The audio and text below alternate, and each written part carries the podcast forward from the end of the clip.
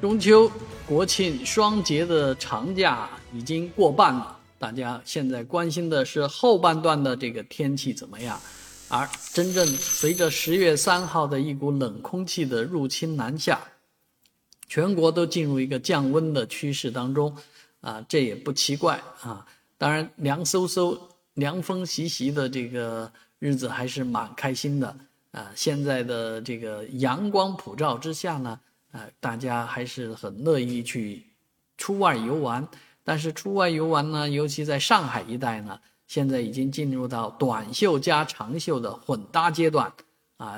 有有一部分朋友应该把长袖穿起来了。今天我在晚上散步的时候啊，前前后后的很多雅叔啊，也跟我一样，短袖 T 恤啊，然后短裤啊，但是从明天开始，还是建议大家把长衣长裤。穿起来啊，当然，嗯，因为这个中午白天天气比较高嘛，温度要略高一点，所以混搭混搭是最佳的状态啊。那今年的十四号台风小犬，目前呢在西太平洋上缓慢的行进啊，看样子啊，